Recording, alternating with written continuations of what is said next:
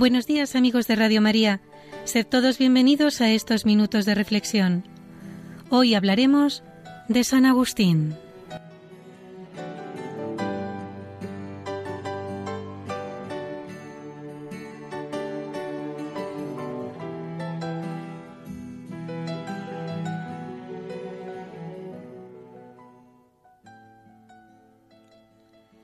San Agustín había sido educado cristianamente por su madre, Santa Mónica.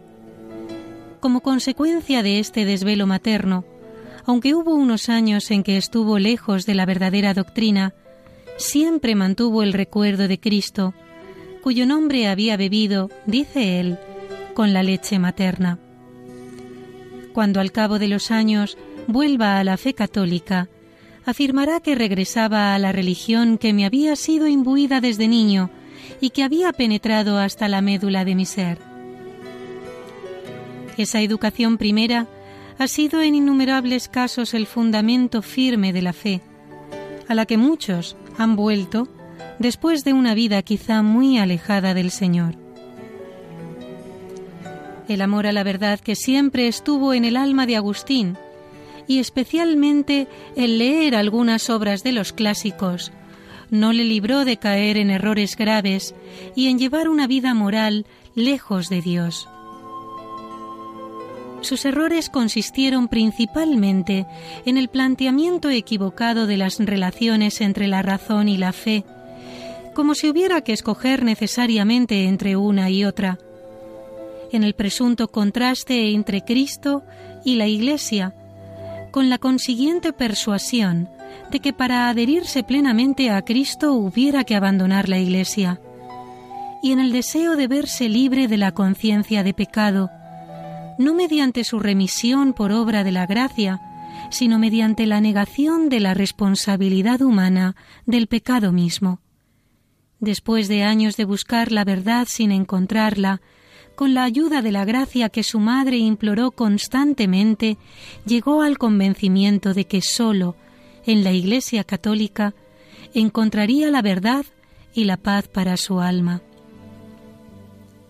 Comprendió que fe y razón están destinadas a ayudarse mutuamente para conducir al hombre al conocimiento de la verdad, y que cada una tiene su propio campo.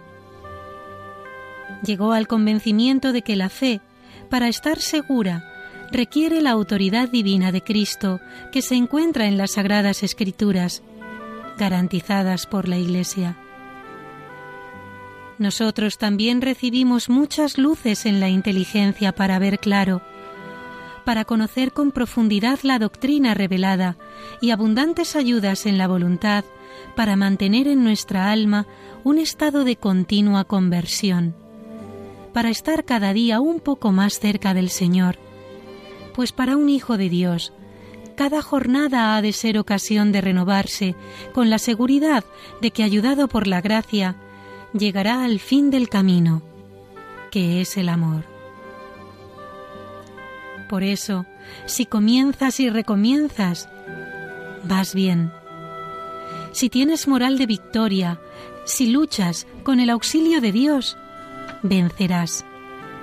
No hay dificultad que no puedas superar. El Señor nunca niega su ayuda.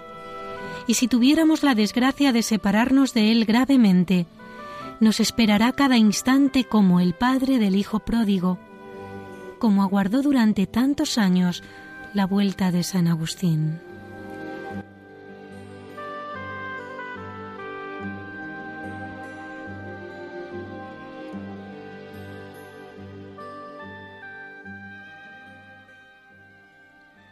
Aunque Agustín veía claro dónde estaba la verdad, su camino no había terminado.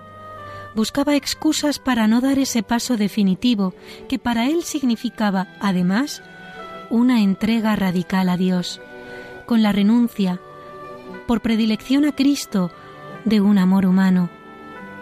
No es que le estuviera prohibido casarse, esto lo sabía muy bien Agustín. Lo que no quería era ser cristiano solamente de esta manera, renunciando al ideal acariciado de la familia y dedicándose con toda su alma al amor y a la posesión de la sabiduría. con gran rubor se preguntaba a sí mismo, ¿no podrás tú hacer lo que hicieron estos jóvenes? De ello se originó un drama interior, profundo, lacerante, que la gracia divina condujo a buen desenlace. Dio ese paso definitivo en el verano del año 386 y nueve meses más tarde, en la noche del 24 al 25 de abril del año siguiente, durante la vigilia pascual, tuvo su encuentro para siempre con Cristo al recibir el bautismo de manos de San Ambrosio. Así cuenta el santo la serena pero radical decisión que cambiaría completamente su vida. Fuimos él, su amigo Alipio y su hijo Adiodato, donde mi madre, y le revelamos la decisión que habíamos tomado. Ella se alegró. Le contamos el desarrollo de los hechos. Se alegró y triunfó. Y empezó a bendecir, porque tú, Señor, concedes más de lo que pedimos y comprendemos. Veía que le habías otorgado, con relación a mí, más de lo que había pedido con sus gemidos y lágrimas conmovedoras. De hecho, me volviste a ti tan absolutamente que ya no buscaba ni esposa ni carrera en este mundo. Cristo llenó por entero su corazón. Nunca olvidó San Agustín aquella noche memorable. Recibimos el bautismo, recuerda al cabo de los años, y se disipó en nosotros la inquietud de la vida pasada. Aquellos días no me hartaba de considerar con dulzura admirable tus profundos designios sobre la salvación del género humano. Y añade, cuántas lágrimas derramé oyendo los acentos de tus himnos y cánticos que resonaban dulcemente en tu iglesia. La vida del cristiano, nuestra vida, está acompañada de frecuentes conversiones. Muchas veces hemos tenido que hacer de hijo pródigo y volver a la casa del Padre que siempre nos espera. Todos los santos saben de esos cambios íntimos y profundos en los que se han acercado de una manera nueva, más sincera y humilde, a Dios. Para volver al Señor es necesario no excusar nuestras flaquezas y pecados, no hacer componendas con aquello que no va según el querer de Dios. Como recordaría San Agustín su conversión, cuando años más tarde, siendo ya obispo, predicaba a sus fieles. Pues yo reconozco mi culpa, tengo presente mi pecado. El que así ora no atiende a los pecados ajenos, sino que se examina a sí mismo y no de manera superficial como quien palpa, sino profundizando en su interior. No se perdona a sí mismo y por esto precisamente puede atreverse a pedir perdón. Fiados de la misericordia divina, no nos debe importar estar siempre comenzando. Me dices, contrito, cuánta miseria me veo me encuentro, tal es mi torpeza y tal el bagaje de mi concupiscencia, como si nunca hubiera hecho nada por acercarme a Dios. Comenzar, comenzar, oh Señor, siempre en los comienzos. Procuraré, sin embargo, empujar con toda mi alma en cada jornada. Que Él bendiga esos afanes tuyos.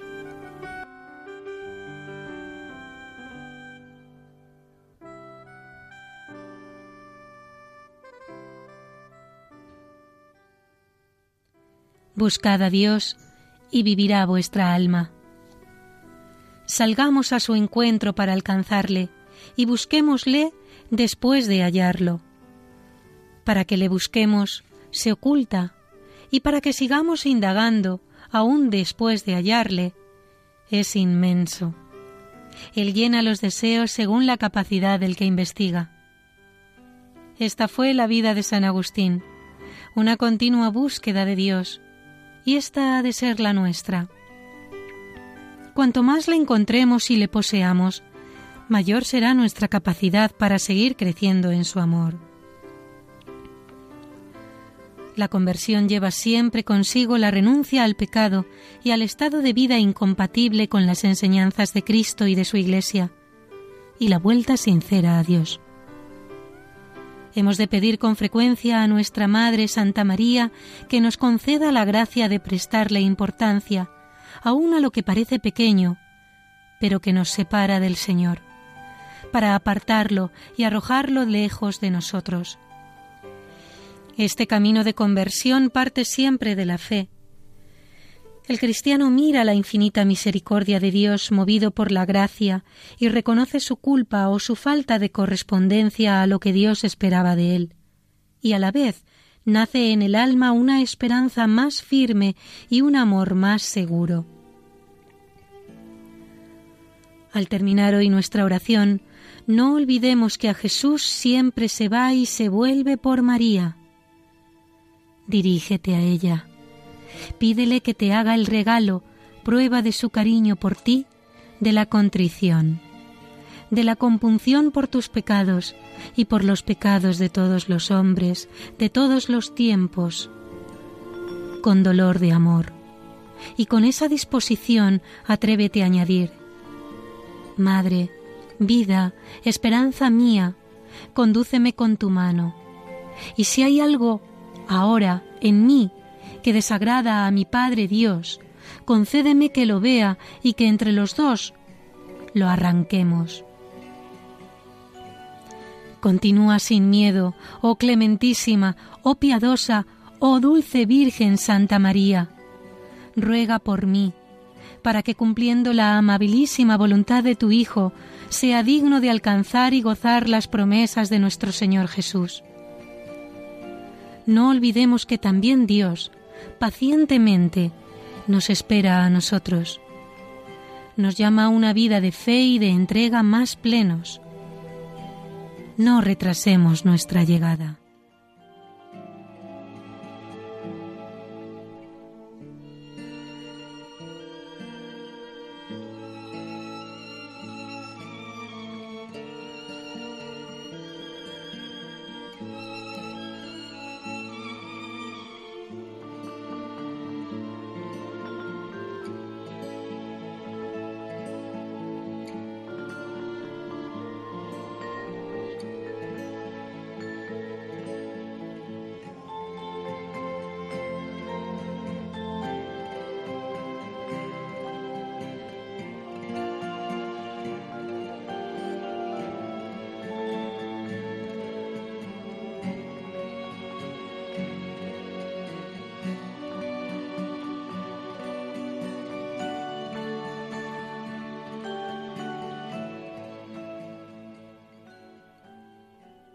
Y hasta aquí, queridos amigos, la reflexión de hoy acerca de San Agustín, basado en la obra A hablar con Dios, de Francisco Fernández Carvajal.